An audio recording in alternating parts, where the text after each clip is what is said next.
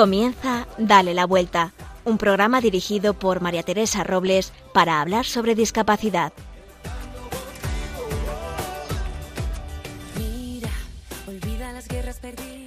¿Cómo pasa el tiempo y qué intensa es la vida?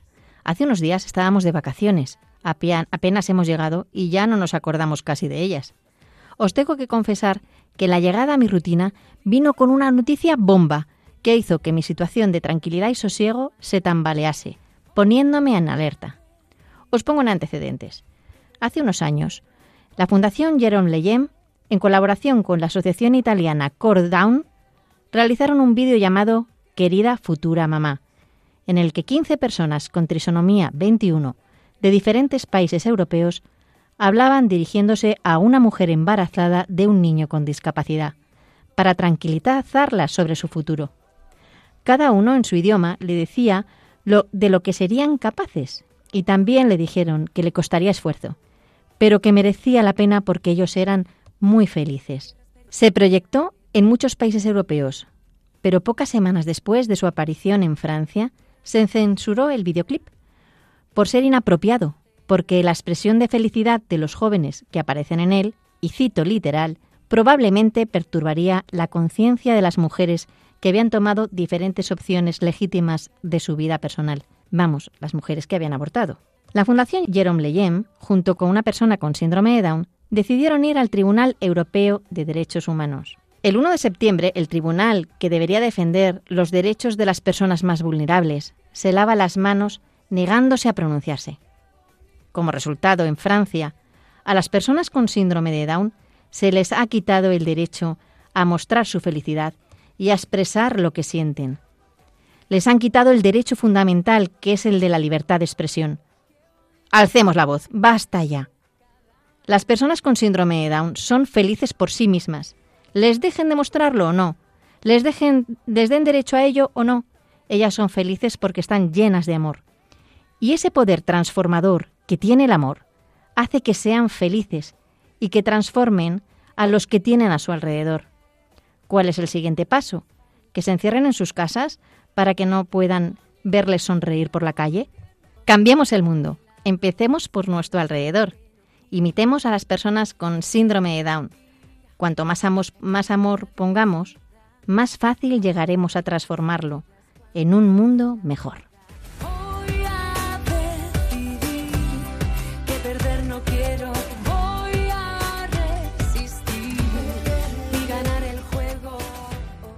Y este programa no sería posible sin los colaboradores. En producción, Marimar García Garrido. En la lupa, Irma Páez Camino.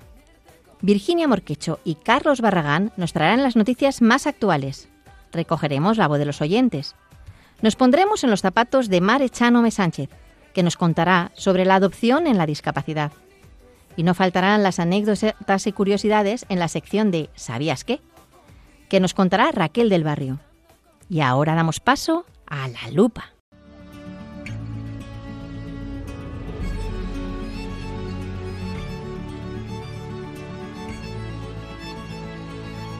Hola Irma, buenos días. Ya estamos en septiembre, vuelta a la rutina para muchos de nuestros oyentes. Hola María Teresa, sí, porque aunque para nosotros ha pasado el tiempo, son 15 días, para nuestros oyentes ha sido todo un verano. Y para comenzar este mes vamos a dedicarle el programa a la Fundación Absuria. Absuria es una organización sin ánimo de lucro dedicada a mejorar la calidad de vida de las personas con discapacidad severas, dotándolas de un entorno más cómodo.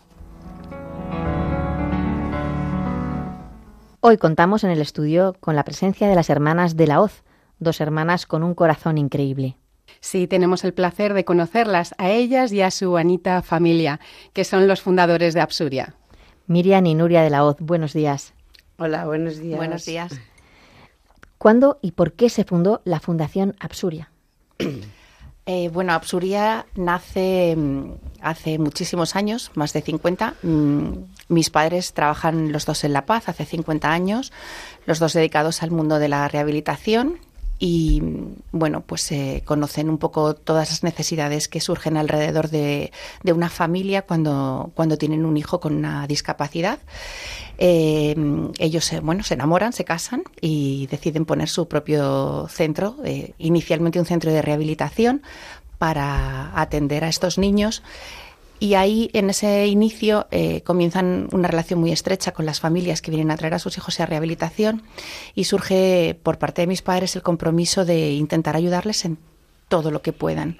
La idea es, eh, en un mismo espacio, intentar abarcar todas las necesidades que, tienen una familia y un, y un hijo con una discapacidad severa.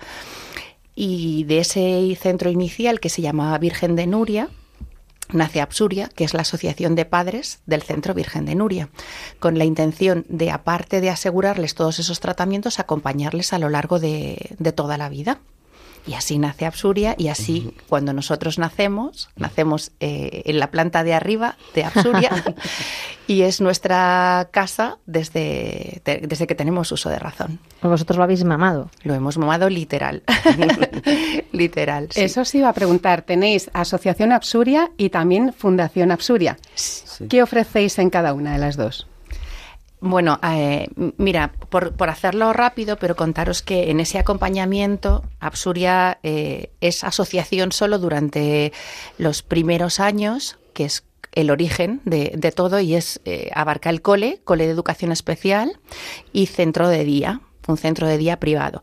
Cuando niños que hace mm, cuarenta y tantos años empiezan en el centro, siendo chiquititos, eh, van creciendo y sus familias van madurando y creciendo con ellos, nos van marcando qué necesidades más hay. Y hace unos años, en el 2005, conseguimos la cesión de un terreno dotacional en Alcobendas para hacer un nuevo edificio con residencia, que es como la última etapa de la vida de de todas estas personas, porque los primeros años es cierto que, bueno, tú hablas con cualquier padre o madre que os voy a contar, ¿no? Y dices, bueno, aunque tenga que, no sé, que robar, a mi hijo no le va a faltar nada, pero claro, ¿qué pasará el día de mañana cuando yo ya no pueda hacerme cargo de, de mi hijo o de mi hija? Entonces, eh, nace Fundación Absuria y crea este edificio con residencia para 65 personas con discapacidad severa a partir de 18 años. Y ahora mismo, asociación y fundación trabajan en un mismo entorno y en un mismo edificio, cubriendo todas las etapas de la vida de un niño con una discapacidad severa, desde los tres años que pueden entrar en el cole hasta que Dios quiera tenerlo con nosotros. Qué interesante, la verdad, y qué bonito. O sea, qué proyecto más bonito que además va creciendo con y el corazón os va ensanchando, ¿eh? Se los nota. ¿Qué edad tienen eh, las personas que acuden a la Fundación Absuria? ¿Son mayores o trabajáis también con pequeños? Pues en Absuria hay, mm, desde, como ha dicho Nuria, desde los tres años que entran en el cole. En el cole están hasta los 16, 18, dependiendo y luego eh, pasan a centro de día y, a residencia y ya pues eh, hay o toda la vida. Sí, sí, tenemos... Si quieren, toda la vida, ¿no? Tenemos eh, chicos y tenemos usuarios con cincuenta y pico años, a lo mejor que llevan con nosotros, bueno, que, empezaron con mis padres, de hecho, más mayores que yo, quizá, y, y llevan con mis padres desde pequeñitos y siguen aquí con nosotros. Nuestros hermanos. Sí, totalmente. ¿Realizáis también algún tipo de actividad inclusiva? Sí, realizamos, bueno, muchísimas actividades eh, cada vez más y yo creo que desde que desde que hemos medio salido, porque no hemos salido del todo de la pandemia, hemos sido conscientes de lo necesario que es eh, bueno eh, poder tener contacto con, la sociedad, contacto físico, eh, tocarnos y poder hacer cosas. Y sí que, sobre todo durante la semana, es verdad que es como un, trabajo más centrado en en el trabajo. Entonces, no hacemos mucho más allá de muchísima rehabilitación de todo tipo, hidroterapia, eh, ocio, pero, pero por las tardes, pero sí que dentro de, la propia Absuria, pero en los fines de semana, sí que hacemos mm, muchísimas actividades de ocio inclusivo y luego tenemos eh, un proyecto de cursos de formación para personas con discapacidad que vienen de fuera de Absuria porque es verdad que el nivel de las personas mm, que trabajan y viven en Absuria es muy limitado para poder hacer cualquier tipo de, formación laboral o prelaboral, pero sí que ofrecemos, sobre todo a personas de la zona norte, cursos de formación como una preparación eh, prelaboral y, de hecho nosotros también tenemos contratadas personas con discapacidad dentro de Absuria y, y alguna organización que, es un centro especial de empleo. Por ejemplo, nuestra lavandería la hace un, centro especial de empleo. Estaría bueno que nosotros no predicáramos con el ejemplo. Claro, claro. Y en el cole también. Y en el cole tenemos contratada una persona con discapacidad también, con síndrome de Down. También estamos haciendo la modalidad de educación combinada, compartiendo con coles de concertados de educación ordinaria, pues eh, estamos compartiendo dos, tres días a la semana con nosotros, dos días a otras a la semana en el cole ordinario. Y maravilloso. Es, es una modalidad, la verdad es que muy interesante, mm. que, se, que se está extendiendo además, porque mm. da muchísimo fruto. Sí. Cuando alguien acude a vuestra fundación, siempre pensamos que las personas con, con personas con discapacidad, pero es muy importante el asesoramiento y el apoyo a las familias. ¿Con qué profesionales contáis y cómo hacéis para poder dar ese servicio a estas familias que además llegan normalmente en una situación Mm, eh, de caos, ¿no? De, no, hmm. entender muy bien lo que les está pasando y cómo y, que necesitan ayuda. Pues eh, bueno, el equipo de Absuria, eh, hay un, gran equipo, que voy a decir yo, que, son mis compañeras, pero sí que creo que somos, creo que el, haber nacido de una familia nos hace respirar a todos, o sea, alguien que viene nuevo a trabajar a Absuria, respira eh, ese ambiente familiar desde que llega, ¿no? Y para nosotros la acogida, tanto eh, en, familias de, niños pequeños que van a empezar en el cole, que vienen con la incertidumbre de yo pensaba que mi hijo iba a poder ir a un cole ordinario. Eh, y, explicarles, abrazarles, ¿no? Y decir, bueno, pero es que esto, o sea, si esto es maravilloso y, y si tu hijo despega, pues llegará a educación ordinaria, llegará a lo más lejos que sea, pero con un apoyo, sobre todo en los primeros años, fundamental. Yo a veces les digo a las familias, es como como si les lleváramos a, a, un programa de, inglés de estos, es que no me acuerdo, era Vaughan System, perdón si no se puede hacer publicidad, pero yo siempre quería ir a lo del pueblo inglés este, que te meten una semana en un pueblo de Ávila y hablas con un inglés de Canadá, un inglés de no sé dónde, un inglés de no sé...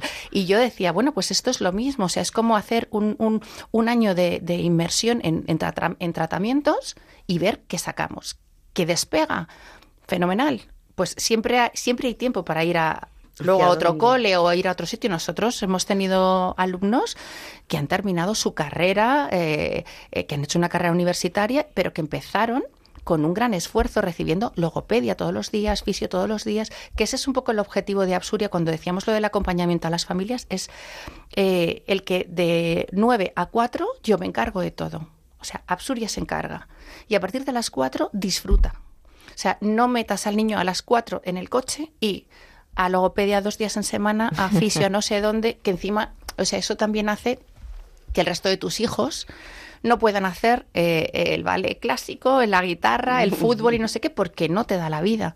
Entonces, la, la, lo que mis padres quisieron hacer era eso, decir, bueno, de 9 a 4 yo me encargo. Y te prometo que cuando salga de aquí lo tiene todo hecho. Y eso es lo que hacemos. Por eso también es verdad que el cole de Absuria es un cole muy pequeñito, que casi tiene un profesional por cada alumno, pero porque los primeros años lo que intentamos es eso, abrazar acompañarles en todo eso e intentar sacar lo mejor de, de, cada niño, ¿no? Y, bueno, pues algunos despegan, otros se quedan y se quedan en una casa maravillosa con nosotros. Claro, claro.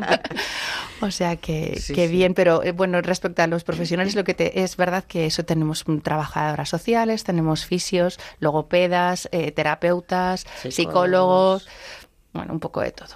Pero es verdad, perdona que yo es lo que estaba pensando y es que creo que sí que se necesita, pues a lo mejor el apoyo de un psicólogo, de un eh, terapeuta, de un que te vayan explicando un poco.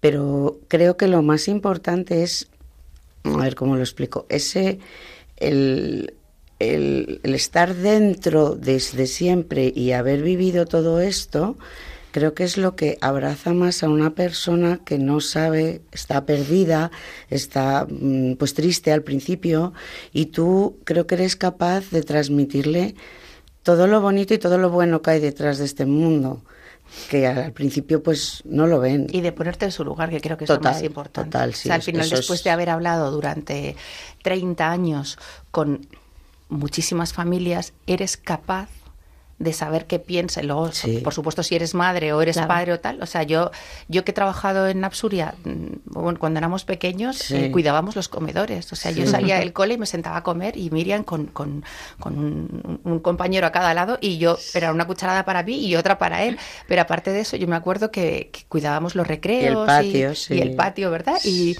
y entonces... Mm, y nos lo pasábamos pipa. Sí, pero de repente eres madre eres madre de, de, de, un haces cargo de lo que puedan sentir esos padres, ¿no? Entonces creo que aprender a ponerse los zapatos de otra persona para mí, o sea, es, es, ley de vida. o sea, en, en todos los campos de mi vida creo que hay que ponerse siempre en los zapatos de otra persona. Y entonces sí que es verdad que, que esa experiencia de tantos años nos hace ser capaces de entender en en qué condiciones de incertidumbre, de dudas, de tal pueden venir eh, pues una familia con muchísimo desconocimiento porque es su primera vez frente a la discapacidad, su primera y, su primera vez y para nosotros es, uy, bienvenida, que te voy a explicar. Paz. Sí, yo creo que es un poco eso. Transmitirles un poco de, tranquilidad, sobre todo. De eso quería hablar. Eh, tengo entendido que la Fundación Absuria eh, os gustaría ser un referente en atención y tratamiento especializado a personas con diversidad funcional, pero sobre todo a los que están más gravemente afectados. Eh, ¿Qué valores queréis transmitir a la sociedad? Para mí el más importante, mm, primero, eh, ponerse en los zapatos de la familia mm. de esa persona. Eh, y segundo, bueno, pues eh, remangarse, la generosidad. Remangarse no es solo aportación económica, que por supuesto para nosotros es imprescindible. Remangarse es voluntariado, es es estar siempre, es qué puedo hacer, que va desde pues no sé, desde acompañar a una persona a la peluquería que no tiene quien la acompañe, a, traernos un día, eh, no sé, unos croissants para desayunar. Es estar, es estar, es respirar absuria. Eso lo apuntamos, los croissants los apuntamos. sí, es... Mm. Oye, la Fundación eh, tiene, es una entidad sin ánimo de lucro. ¿Cómo os financiáis? A aprovechar la ocasión para, pedir. Bueno, eh, a ver, el cole está concertado con la Consejería de Educación y Centro de Residencia está concertado con la, también con la Consejería de Bienestar Social y Familia. Tenemos esa ayuda es, es vital para nosotros, si no no podríamos vivir, pero es evidente que se queda muy corta porque ofrece o cubre una el mínimo, ¿no? O sea, lo que, a, lo que llegan, que es el mínimo. O sea, para que os hagáis una idea, pues un fisioterapeuta para 60 y nosotros tenemos cuatro. O sea, mm, no cubre un tratamiento como hidroterapia, que para nosotros es imprescindible. Sí, eh, pues muy poquita logopedia, medio médico y tenemos tres. Entonces, ¿cómo nos financiamos? Medio médico, ¿esto cómo se hace? Pues unos días, unos días viene la parte derecha y otros... Sí, sí, media jornada, quiero decir, perdón por lo de medio médico. Y entonces, ¿cómo nos financiamos? Bueno, eh, hacemos eventos, lo que podemos, los dos años de la pandemia, imaginaros cero, pero pues mercadillo. Estamos abiertos a cualquier propuesta. O sea, si alguien no sabe qué hacer, otra forma de hacer voluntariado, hacerse padrino o madrina de Absuria, buscar socios protectores, personas que aporten, aunque sea tres euros al mes o, al, o al año. O sea, no, no hay una cantidad mínima para ayudarnos, pero yo creo que eh, un grano no hace un granero, pero ayuda al compañero. Y Absuria se, financia de muchísimas mini gotitas de agua que hacen, bueno, pues que llenan esa piscina. Eh, sí, total. Seguro que nuestros oyentes toman nota. Hace unos meses falleció vuestro padre Fernando López, que fue el fundador de la Fundación Absuria. Sé que esta ha sido una entrevista difícil para vosotras y que todavía lo tenéis muy presente, lo tenemos todos, pero ¿qué legado os ha dejado vuestro padre como fundador y como padre? ¿Quién llora antes, Miriam, tú o yo? Vamos a llenar aquí las cuatro ya. A ver, eh, mi padre que ha estado trabajando con nosotras hasta unos días antes de fallecer, eh, que trabaja en el despacho de al lado del nuestro, mi padre ha sido un ejemplo como trabajador, y como padre de, bueno, no sé, de todo, de optimismo, de luchador, de, de generosidad, no sé, podría decir tantas cosas de, de mi padre. Para mí hay, hay dos, mm, quizás eh, muy importantes, ¿no? Una es eh, el abrazo que cada mañana nos daba al llegar, que es lo que intentamos transmitir a cada persona que llega a Absuria y es pero es real, ¿eh? O sea, es cercanía. Abrazo, sí, o sea, estás Es eh, estás sí, estás protegido, ¿no? Aquí estás sí. en estás en casa, estás en casa y yo te voy a ayudar tranquilo, ¿no?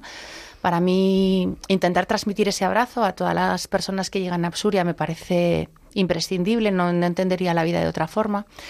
Y la otra es nunca perder eh, la, la, la esperanza, ¿no? O sea, mi padre, una, una de sus frases de siempre es Dios proveerá. Yo estoy segura de que Dios mm, provee siempre, de que Absuria está hiperprotegido ahora mucho más Mucho desde más. que él está ahí arriba, pero siempre hemos tenido como un angelito de la guarda en cada esquina. Eh, en Absuria se viven mini milagritos todos los días, o sea, os podría contar un montón de cosas impresionantes que dices, es que es otro milagro, ¿no? Y bueno, para mí lo que eso, lo que más nos ha transmitido es que no perdamos nunca ese abrazo, que abracemos a todas las personas que llegan a Absuria y que nunca perdamos el- la esperanza, ¿no? Que, que Dios está con nosotros y, nuestra madre y es verdad, o sea, creemos firmemente que ellos nos cuidan desde, desde arriba, nos proveen y por eso Absuria lleva funcionando cincuenta y tantos años a pesar de no, de no ser una entidad conocida de no tener recursos, de bueno, de que nos han pasado muchas cosas. Mis padres han vendido su casa 17 veces. Madre de mi vida. Nosotros nos hemos Sí. mudado 17 veces de casa en por Madrid necesidad. para sacar Absuria adelante. Que primero era Absuria. Entonces, mm, Dios siempre ha prove- no, no sé decirlo, pero está, ha estado con nosotros Sí. y creo que Absuria se irá siempre funcionando porque, porque nos cuidan que especialmente mis desde el padres cielo. siempre eh, han tenido en cuenta que estas personas y estos niños no podían irse a su casa, necesitaban un tratamiento diario. Hay algunos chicos que necesitan una fisioterapia respiratoria diaria porque si no, pues eh, se acabarían eh, mal. Entonces, mis padres nunca han dejado que una persona, un niño, un chico se quede en su casa porque no pudiera pagar algo, porque no pudiera. Entonces siempre han tirado de ellos. Mi padre ha ido a buscar a su casa. Mis padres eran, o sea, ha habido épocas en las que eran los conductores de la ruta, nos dejaban Sí. durmiendo, se levantaban Sí. a las 6 de la mañana, hacían la ruta y luego mi madre volvía por nosotros, nos levantaba, nos llevaba al cole y mi padre ya estaba en Absuria o cocineros. Sí, Yo he hecho con mi padre comida, cocidos y judías de olla de perola cuando cuando no aún no teníamos residencia. Había que pelar patatas con costillas hoy. Además, Sí. había trabajadores que celebraban el día que la cocinera fallaba porque mi padre era un maravilloso cocinero. Palabra de honor. Decían, bien, hoy cocina don Fernando. Sí, Mi palabra padre de- se ponía el delantal y decía, vamos a ver, se remangaba. Remangarse Sí, es sí, otra de las... Remangarse. Remangarse es, Y es hacía la otra de- comida. otro de los...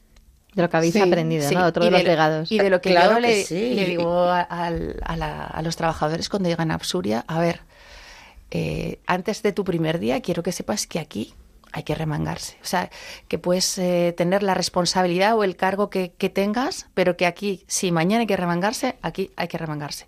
Sí, sí, sí, sí, sí. O sea, esto es trabajar eh, en el barro y en trincheras, que es lo que digo yo siempre. O sea, puedes estar en el despacho que quieras, pero si hay que bajar a trincheras, se baja a trincheras, vamos, con una sonrisa de oreja. Al revés, para mí bajar a trincheras es A mí el también re- me- regalo del día.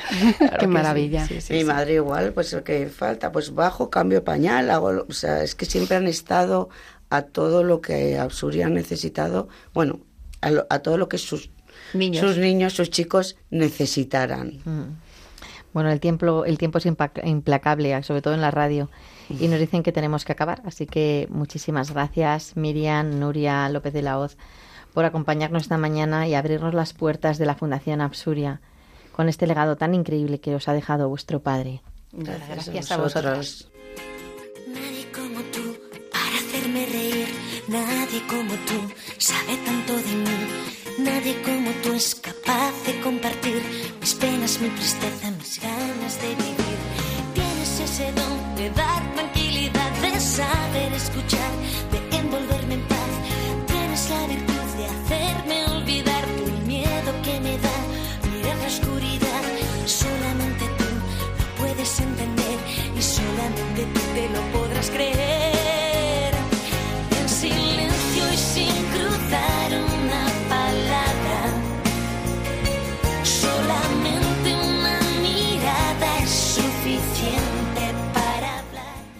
Irma, si puede, porque con, estamos con el, con el corazón en la boca, nos recuerda cómo puedes contactar con nosotros.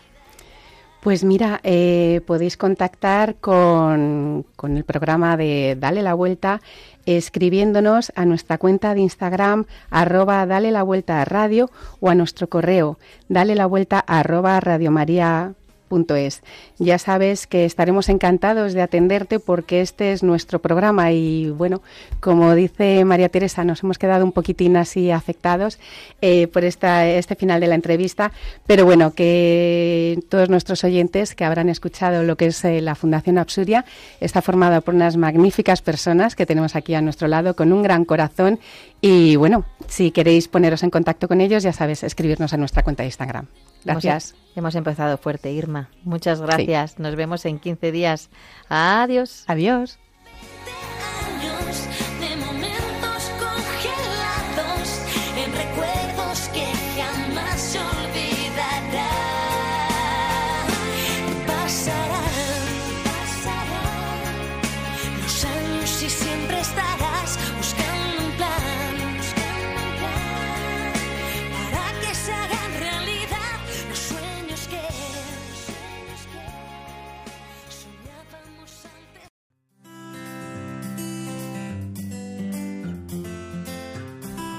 Virginia Morquecho y Carlos Barragán nos tienen al tanto de la actualidad.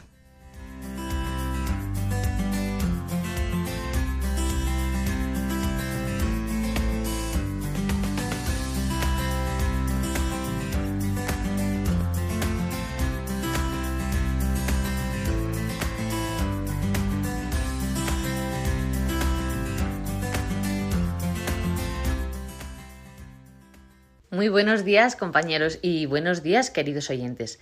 Retomamos la actualidad esperando que hayáis tenido un feliz verano. ¿Cómo lo has pasado tú, Carlos? Buenos días, Virginia. Pues ha sido un buen verano, así que estoy contento y deseando traer las últimas noticias sobre discapacidad a todos nuestros oyentes.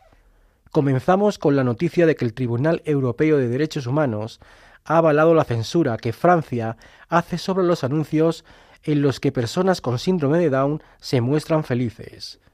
El tribunal ha desestimado el recurso que la Fundación Jérôme Lejeune presentó cuando el Consejo Audiovisual del país francés vetó el vídeo Querida Mamá. En dicho vídeo, varias personas con trisomía 21 le decían a una futura mamá las cosas que su hijo con esta condición genética podría hacer en el futuro. Y seguimos con otra información sobre el síndrome de Down. Un grupo de investigadores europeos ha descubierto una hormona que mejora sus habilidades cognitivas.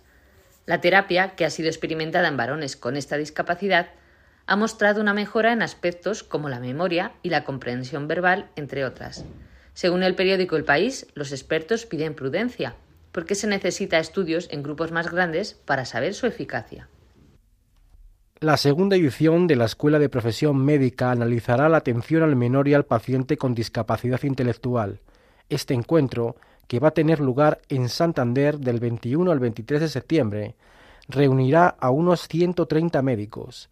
En la jornada dedicada a la discapacidad intervendrá el presidente del Foro de Justicia y Discapacidad, Juan Manuel Fernández. Una escuela de surf de Valdoviño, en La Coruña, ofrece clases gratuitas para personas con discapacidad. Según recoge el periódico elespañol.com, la escuela Ondas Novas, en colaboración con el ayuntamiento de la localidad, ofrece clases adaptadas a cada alumno. La iniciativa también está pensada para personas con discapacidad física, para las que el ayuntamiento pone a disposición sillas anfibias con las que pueden acceder al agua. Si queréis más información podéis poneros en contacto con la empresa Ondas Novas a través de sus redes sociales.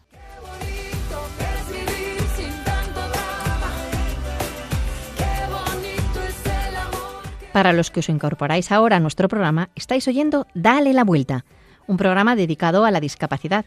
Y ahora damos paso a la sección de Ponte en mis zapatos.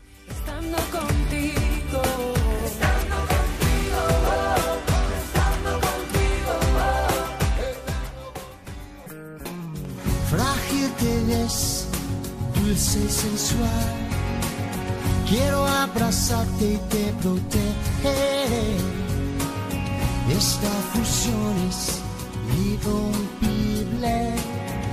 llores más, aquí estoy.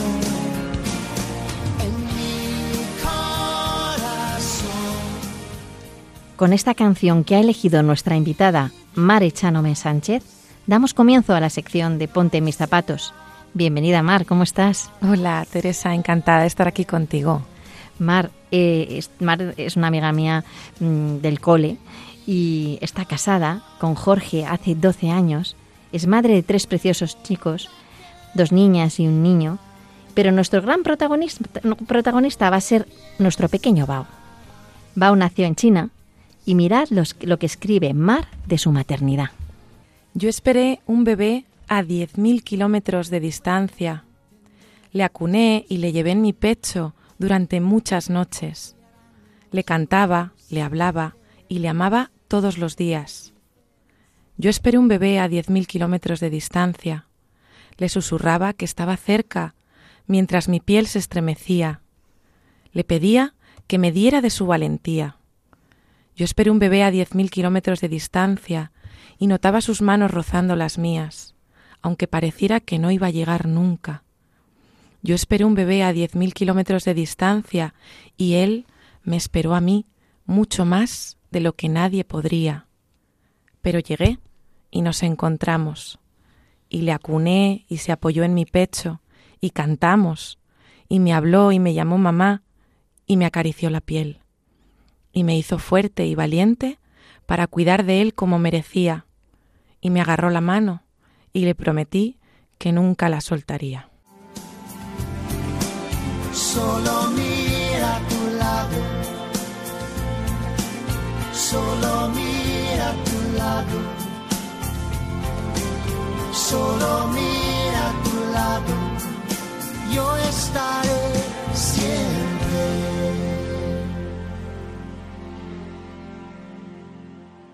Mar, pero qué bonito escribes. Si queréis enamoraros de esta gran familia, no tenéis más que ir a la cuenta de Instagram, arroba familia del alma. ¿Por qué este nombre de la cuenta? Pues un poco porque familia del corazón, ¿no? Que a los papás y a las mamás adoptivos nos llaman padres del corazón, se nos quedaba un poco corto y pensamos que, que la adopción al final trasciende, ¿no? Sobre todo con Bao, que tiene una enfermedad, pues trasciende a la vida y a la muerte. Y pensamos que familia del alma era como más representativo de lo que somos nosotros, ¿no? Mar, cuéntanos un poco desde el principio. Eh, bueno, conoces a Jorge, hacéis un proyecto de vida, os casáis, formáis una familia y, y entra en vuestra vida la adopción. ¿Por Sí. qué? Me imagino que sería de antes. Sí, es la pregunta del millón, ¿no? Todo el mundo nos pregunta el por qué.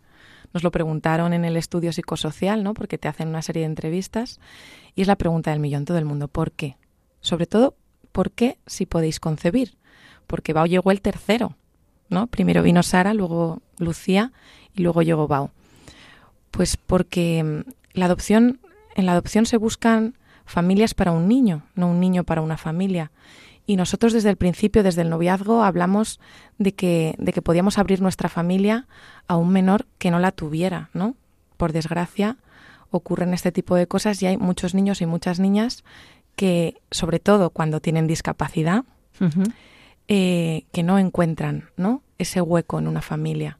Y Entonces nosotros desde el principio hablamos que queríamos estar abiertos a esto porque lo veíamos como una riqueza y como, y como un regalo, ¿no? Y esa apertura y esa vocación al final nos llevó hasta Bao. Eh, siempre hago una pregunta de nuestra colaboradora Marimar García Garrido porque ella no tiene voz y entonces le damos la voz. La pongo yo, pero es suya la pregunta. Y es que va muy ad hoc con lo que estás diciendo. ¿Qué le dirías a una familia que quiere adoptar un niño con discapacidad? Pues que es una, es una suerte que, que Dios les haya puesto en el corazón esta idea. Porque pienso que, que es un premio. Para nosotros, Bao, ha sido un regalo, no solo para nuestra familia ¿no? nuclear, Jorge, Sara, Lucía y para mí, sino para nuestras familias, para mis hermanos, para los primos, para los abuelos, para los amigos. Ha sido un regalo para todos porque de él hemos aprendido a vivir la vida en plenitud. lo que llamamos ¿no? la, en la discapacidad, el poder transformador que tienen las personas ¿no? con Totalmente, discapacidad. totalmente. Él nos ha hecho apreciar la vida de verdad. Y pienso que estas familias que, que lo piensan, que lo dudan, que lo miran, que sean valientes, que sean valientes y que se lancen porque al final va a ser un regalo para ellas. Desde el principio eh, decidisteis la adopción de necesidades eh, de un niño con necesidades Sí. o vino dada, o sea, os ofrecieron, tenéis la posibilidad de tener un niño Pues fíjate, eh, es curioso porque cuando nosotros fuimos a la mm, reunión informativa de la Comunidad de Madrid, que es obligatorio, es el primer paso, nadie habló de adopción de necesidades especiales. Allí no se habló, pero nosotros ya veníamos con la idea de antes y habíamos visto que en China existía esta medida ¿no? de protección de la infancia, que era como una vía paralela a la ordinaria. En Madrid también existe. Eh, pero en aquel momento no, no nos ofrecíamos, pero no se nos necesitaba. Entonces pensamos en la adopción internacional a través de China, que se llama Pasaje Verde y que es específica para niños de necesidades especiales, con alguna patología. Mm. Y entonces, eh, eh, me imagino que lo diríais, se quedarían algo sorprendidos porque esto siempre sorprende. Sí, sí, sí. E iniciasteis vuestro proceso. A partir de ahí tú siempre hablas de, de tu embarazo, ¿no? Sí, totalmente. Cuéntanos Fue un poco. Un embarazo de 18 meses. un poquito más largo de Sí, lo sí, normal. sí. Eh, desde que iniciamos los trámites hasta que le abrazamos fueron 18 meses, el doble de lo, ¿no? de lo habitual. Y es verdad que mm, tuvimos que pasar un proceso pues de discernimiento, de hacernos preguntas, eh, de hablarlo con una psicóloga, tienes una serie de reuniones y, y pasas por una valoración, ¿no? Para saber si eres una familia idónea para esto, porque es verdad que es una maternidad y una paternidad terapéutica, ¿no? No solo está el trauma de, en sí del, del abandono que tienen todos los niños, ¿no? Por el hecho de, Mm. de esa adversidad Sí. temprana, de ese abandono, sino también ese, ese pasito más de la discapacidad. Pues que tú lo sabes bien, que implica médicos, que implica terapias, que implica, pues eso, eh, estar preparado, ¿no? Entonces intentamos prepararnos lo mejor posible. ¿Cómo te preparas sin saber exactamente qué discapacidad tiene tu hijo? Porque no lo sabíais. Sí, totalmente. Pues mira, te dan una lista de patologías. y aquello, aquello fueron noches y noches en la mesa de la cocina, Jorge y yo, eh, acostar a las niñas y revisar las patologías y pensar y pensar. Pero claro, nosotros ya habíamos pasado dos embarazos y hablábamos. ¿Y si yo voy a una ecografía y me dicen que mi hija tiene X? ¿No la voy a tener? Pues, pues sí, ¿no? Entonces siempre que le dábamos una vuelta a esto, salía el sí, el sí, el sí y el sí. Luego tú haces un ofrecimiento eh, muy revisado con la psicóloga y tal, en base a, a tus posibilidades, ¿no? Claro. Tus horarios, tu, tu trabajo, tu estilo de vida, tu familia. ¿Puedes atender esta necesidad? ¿Puedes atender esta otra? Y nuestro ofrecimiento fue tan amplio que, eso sí, pues que al registrarse el expediente, cuando la gente tarda meses y meses, pues a los 15 días nos llamaron. Claro. ¿Por qué? Porque de toda esta lista, si marcas sí, sí, sí, sí, sí, pues mm, fue un poco lanzarse, ¿no? Mm. Mm, y dejarse, dejarse querer, la verdad. Dijim- confiamos, confiamos y dijimos, lo que tenga que ser será, lo que tenga preparado el jefe para nosotros va a llegar. Mm. Y efectivamente llegó. Dejarse sorprender, ¿no? Sí, un poco por la vida, pues igual que en un embarazo, te quedas embarazada biológicamente y no sabes lo que va a venir. Y lo que llega lo vas a amar. Y nosotros tuvimos la suerte de amarlo desde antes, ¿no? Qué bonito Empezar, esto, ¿eh? A quererle antes de saber su nombre, antes de verle la cara, quererle a través de, de sus, de sus patologías. Y pensar, pues si tiene una cardiopatía, pues iremos a tal cardiólogo. Pues si tiene tal cosa, pues buscaremos tal apoyo, ¿no? Yo creo que hasta que llegasteis a Madrid no supisteis muy bien, ¿no? Que, que, Sí, eso qué de- síndrome tenía eh, nuestro O sea, pequeño Bao. Una vez que tú pasas la, la idoneidad y que te dicen eres una familia idónea y que se registra tu expediente en ese país, pues eh, ya se produce eh, este momento de la asignación, ¿no? Y entonces a nosotros nos presentaron, sin verle la cara ni nada, su informe médico. Un informe médico en chino, traducido al inglés, traducido al castellano, en el que nos hablaban de su cardiopatía, que es eh, una tetralogía de Fallot, que muchos niños con síndrome de Down Es muy propio, sí. ¿verdad? La traen. Y también nos dijeron que le faltaba una orejita. Entonces aquí te dan el informe y muy responsablemente te dicen, háblalo con un médico, ¿no? Míralo, piénsalo y si firmas, pues... O sea, me parece sensato, ¿eh? Porque, porque no estás hablando de un animalito ni de un mueble, estás hablando de un niño. Sí, porque tú pones en Google adopción y te salen millones de páginas de adopción de animales, pero información veraz, eh, verídica y sana sobre la adopción de menores es, es complicado encontrar. Mm. Entonces, bueno, nosotros nos bajamos al coche. Me acuerdo, estábamos en Madrid, nos dieron el informe médico, nos bajamos al coche y nos miramos y dijimos, bueno, ¿qué hacemos? Como si fuera la ecografía de nuestro hijo. Y, la verdad es que dijimos, pues sí. Es lo más parecido, ¿eh? Sí. Hemos leído, pues eso, una ecografía con una cardiopatía, le falta una oreja, tenía en aquel momento dos años, mm, en ese momento dos años, y volvimos a subir y dijimos que sí. Y firmamos. Y entonces, de ese momento, desde ese momento ya tienes que esperar el documento que te deja viajar, que normalmente tarda un mes, y para nosotros fueron seis meses. Madre mía, ¿por qué? Pues no lo sabemos muy bien. Mm, Teresa, yo creo que, en aquel momento él no estaba muy bien de salud, mm. porque a posteriori hemos sabido más cosas que le han ocurrido, y entonces a lo mejor China estaba esperando a que él estuviera estupendamente para, para producir ese encuentro o por documentos, no, no lo tenemos muy claro. Pero tardó seis meses que fueron los más largos. Cuando tienes un hijo y ya sabes quién es, o sea, ya Porque es tuyo. Claro, nos ah. enseñaron su foto y lo que es amar una foto que en aquel momento la foto era de un bebé de 10 meses, pero nuestro hijo tenía dos años. Y yo pensaba, es que esta carita, estas manos y estos pies, yo ya no los voy a ver. Yo voy a ver un niño de 24 meses cuando me están enseñando uno de 10. Estaba subido a su cuna, a los barrotes de la cuna, con una sonrisa de oreja a orejita, como dicen mis hijas, porque la oreja izquierda no la tiene, de oreja a orejita, alucinante. Solo con una imagen, de verdad que ya nos transformó la vio la familia, nos, nos movimos a, enseñarla a los primos, a los tíos, a los abuelos. Y fue alucinante como él ya, desde esa sonrisa, mm, nos transformó. ¿Qué es el hilo rojo? Pues el hilo rojo es una historia mm, que tiene su origen también en Asia, que dice que, que las familias estamos unidas por un hilo, un hilo rojo ¿no? a estos hijos y que el hilo puede enredarse, puede estirarse, pero jamás se romperá.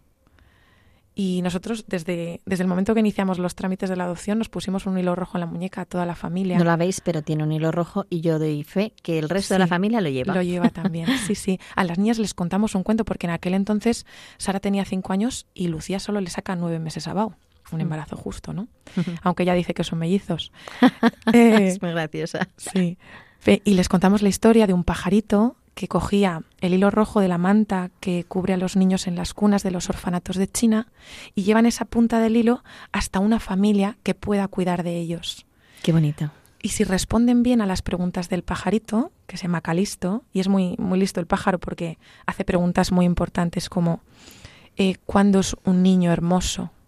¿No? Pues un niño es hermoso desde el momento en que es concebido, ¿no? independientemente de su condición de si tiene oreja o si no, de si tiene brazo o si no, de su inteligencia va más allá o más acá, o si su corazón no está bien formado o mal formado. Y yo creo que esto a nuestras hijas les llegó también, ¿no? De que le íbamos a querer sin condiciones, tal y como él era. Y entonces, si respondes bien a esa pregunta, ¿no? Voy a querer a mi hijo sin condiciones, entonces Calisto te da la punta del hijo, del, del hilo, ¿no? Y ahí agarras y tiras y tiras y tiras durante el tiempo que haga falta. Nosotros tiramos durante seis meses del hilo de Bao. Anteriormente habíamos tirado del ese hilo sin saber quién era él, ¿no? Oye, ¿cómo fue ese encuentro? Pues mira, mm, el parto fue en una habitación de hotel. Las, las, las mm, encargadas del orfanato se trasladaron porque, imagínate China las dimensiones, ¿no? Entonces nosotros volamos un 5 de enero, Noche de Reyes, el mejor regalo de nuestra mm. vida, a China seis meses después de aquella asignación, ¿no? Sin saber qué ocurría, sin saber de él, sin saber nada, por fin llegó el documento para poder viajar y fue nuestro regalo de Reyes. Y viajamos a China y un 6 de enero, cuando todo el mundo abría los regalos, nosotros pusimos nuestras zapatillas en la habitación del hotel y llegó la, la, la responsable del orfanato de la mano de Bao, que llevaba un tomatito cherry en la otra mano. le tenían engañado, yo creo, porque le encantaba, le encanta el tomate El tomate cherry es lo más, lo más para él, ¿no? En mi casa siempre hay tomates cherry en la nevera porque para él es como lo más. Y allí llegó él muy asustado porque le habían sacado de su casa. Claro. Tenía dos, dos, ya por aquel entonces, dos años y medio. Claro, ya se enteraba. Dejaba su casa, dejaba a sus compañeros que eran su familia y sus compañeras y dejaba a sus cuidadoras, ¿no? Imagínate la situación. Para él muy difícil. Nosotros completamente emocionados, pero sabiendo que para él iba a ser una ruptura muy fuerte y muy grande. Entonces teníamos que vivirlo con muchísimo respeto y conteniéndonos la emoción. La verdad, yo cuando soltó la manita de su cuidadora y me agarró el dedo, yo creo que ha sido el parto más intenso de mi vida, ¿no?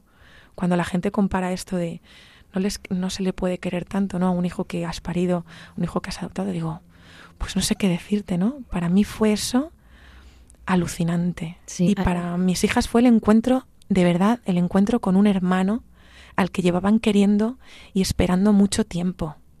Y, mi marido igual, ¿no? Un hijo muy amado y muy buscado.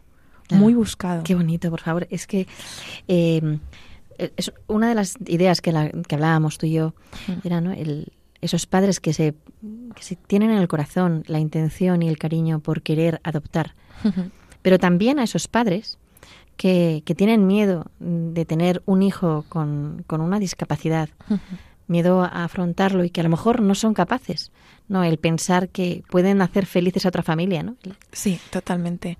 Yo estoy muy agradecida a, a la madre de, de nacimiento de Bao, porque sin ella y sin su sacrificio, que sería algo, vamos, a mí se me parte el corazón cada vez que lo pienso, ¿no? Eh, parir a este hijo, probablemente sabiendo lo que traía y, no sé, desvincularse de él para que otra familia pueda cuidarlo, pues es muy duro, ¿no? Pero bueno, le das la oportunidad de vivir y de vivir en plenitud y de ser protegido y amado. Entonces, pues sí, yo animaría a, a darle una vuelta a esto, ¿no? muy bien, muy bien traído lo de darle la vuelta. Darle la vuelta, darle la vuelta. eh, Mar, mm, tu hijo tiene síndrome de, Gol, de Golden Heart. Sí. Eh, muy brevemente, ¿qué es el síndrome? Pues mira, FEDER, la Federación Española de Enfermedades Raras, lo considera una enfermedad muy rara. Es un síndrome que afecta al um, lado izquierdo del cuerpo, ¿no? Y, y, tiene múltiples patologías, pero bueno, también se dice displasia óculo aurículo vertebral, porque afecta, sí, es tremendo, a, a, la visión, a la audición, a las vértebras y también va asociado pues a cardiopatías, a temas de riñones, al sistema central y también a una discapacidad intelectual. Pero tú siempre dices que se llama el síndrome de la sonrisa. Sí, el síndrome de la felicidad lo llamamos en casa porque es lo que nos ha traído.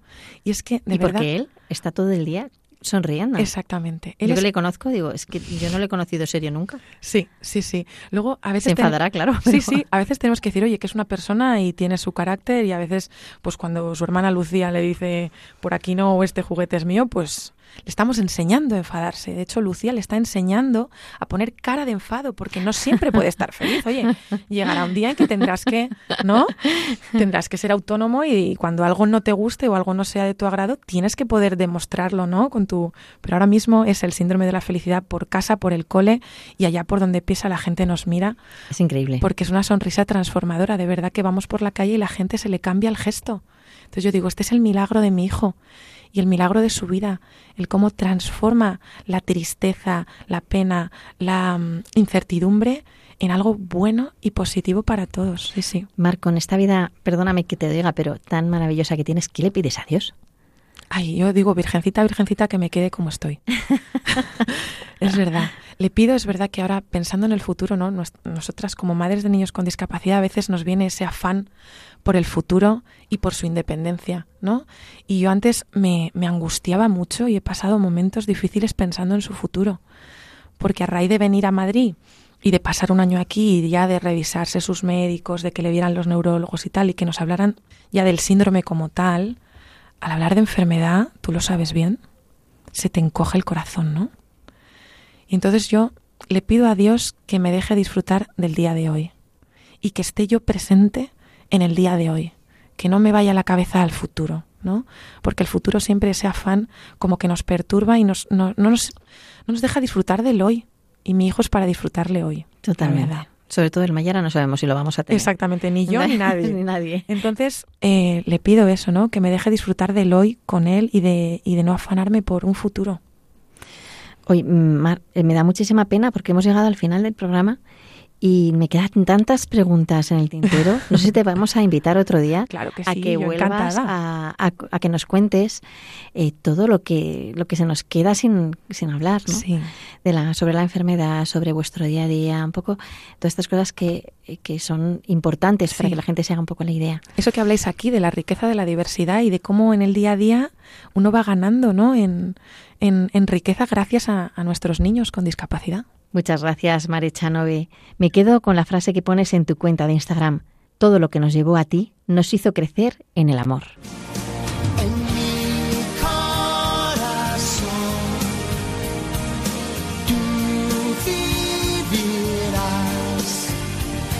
Desde hoy será y para siempre amor.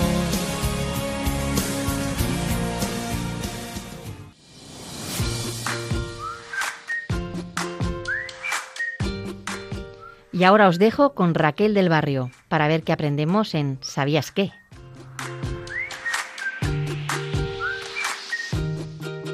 Buenos días, María Teresa. Buenos días, queridos oyentes. Hoy en ¿Sabías qué? hablamos de atención temprana.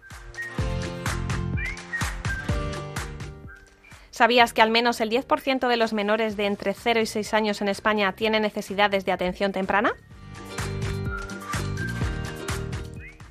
Según la Asociación Española de Pediatría, la atención temprana es un servicio cada vez más necesario para el desarrollo infantil, con el objetivo de dar respuesta a todas aquellas necesidades de al menos el 10% de la población entre 0 y 6 años.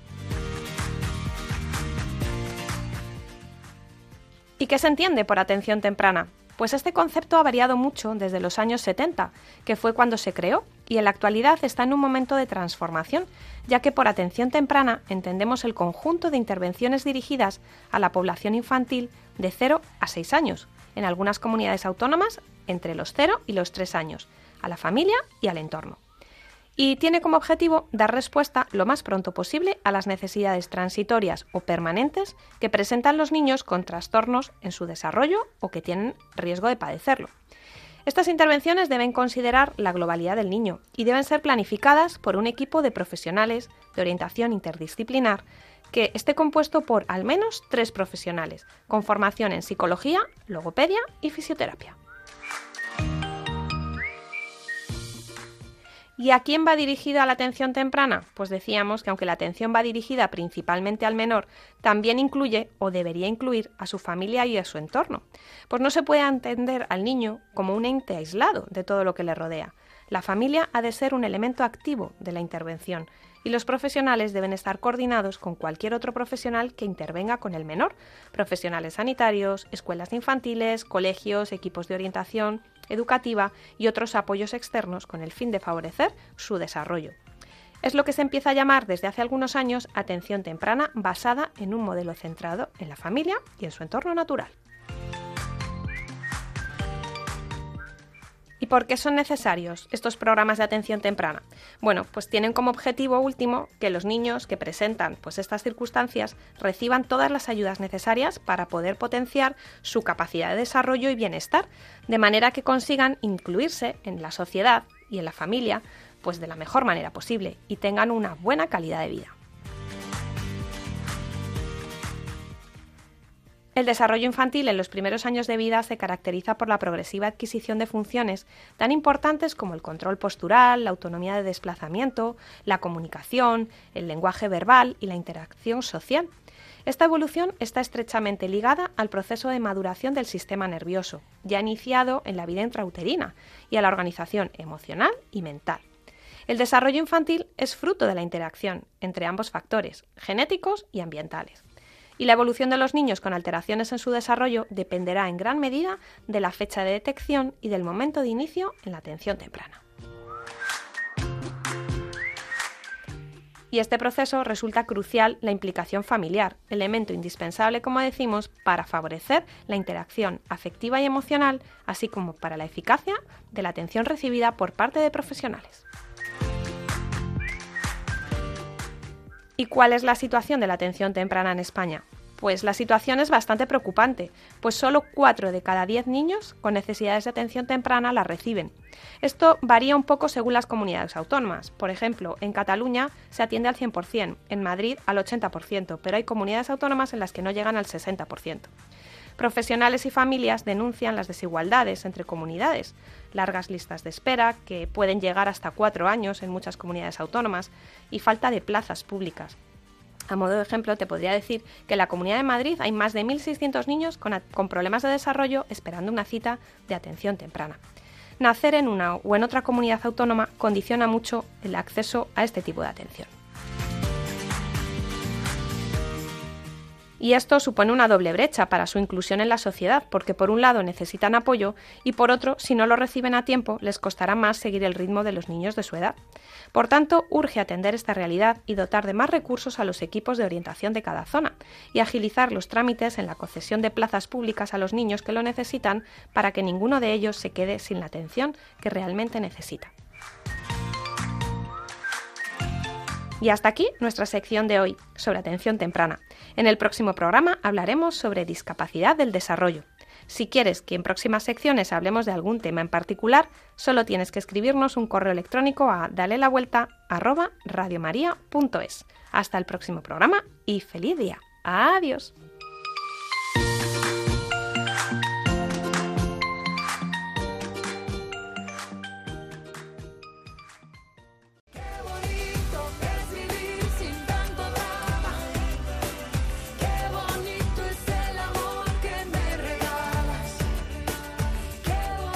Gracias Raquel. Y con esta interesantísima información llegamos al final del programa.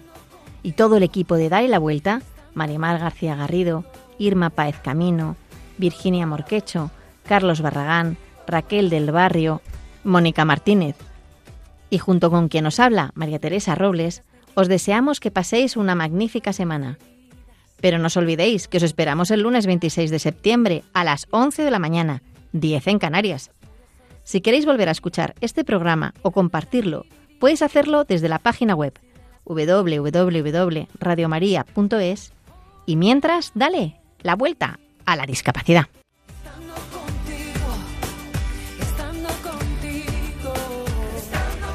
Concluye así en Radio María, Dale la Vuelta, un programa dirigido por María Teresa Robles para hablar sobre discapacidad.